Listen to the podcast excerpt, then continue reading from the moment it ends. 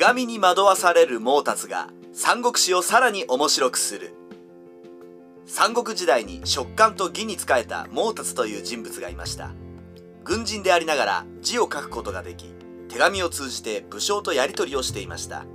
代表的な毛達の手紙は3通あります。背景も踏まえながら毛達の手紙を紹介していきます。最初に仕えていた主君は食感の劉将でした。しかし劉将と劉備との仲が険悪になると劉備は毛達を近くに置くようになります。ある日劉備の親友関羽が繁盛を包囲。呉の勢力が強大だったので関羽を助けるよう毛達と劉邦に指示します。しかし毛達は拒否。呉の両毛によって軍神関羽は殺されます。桃園のちぎりを交わしたほどの友が殺されたため劉備は毛達を憎むのです。もともと毛達は漢中を攻めた際に仲間の劉邦とも疎遠になっていました。その上主君の劉備からも恨みを買っては居場所がありません。暴領常用をお返ししさらに辞任して自分に追放の処分を課すことにしました。という手紙を劉備に送り食感を去ります。つまり手紙で先手を打って寝返ったのです。これが毛達の人生を変えた最初の手紙でした。劉備に返還した常陽の地義に下った毛達は加工省や女皇と一緒に常陽を取り返します。そして常陽の地を守っていたかつての戦友劉邦へと手紙を送るのです。漢中王は心中すでに決断を下しておりあなたに疑念を抱いております。北面して君主に仕えそれによって国の対抗を正されれば窮地を捨てたことにはなりません。こうして劉邦を義に寝返るよう促します。同時に寝返らなければ劉備に殺されかねないとも助言。ところが毛達からの手紙を信じなかった劉邦。帰国すると劉備から死ぬように命じられます。関羽救援の責任を取らされたのです。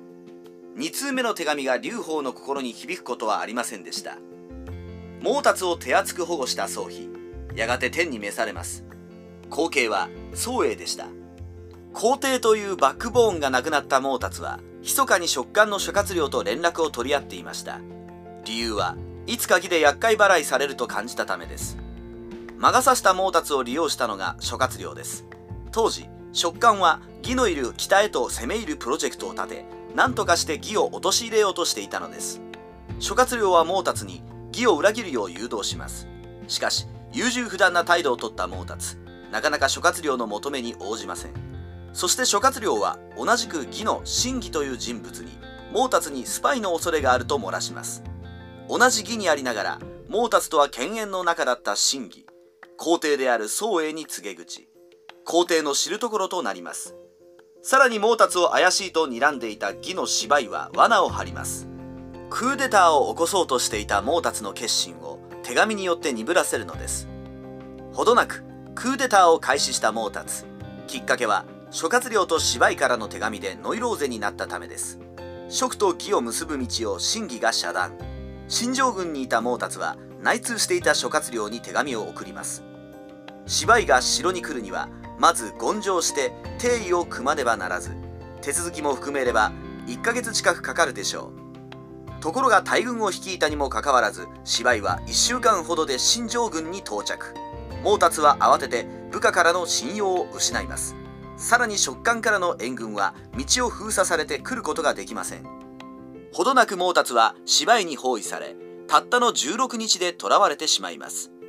歴史書によれば芝居は毛達の部下をヘッドハンティングし縄文を開けさせたそうです。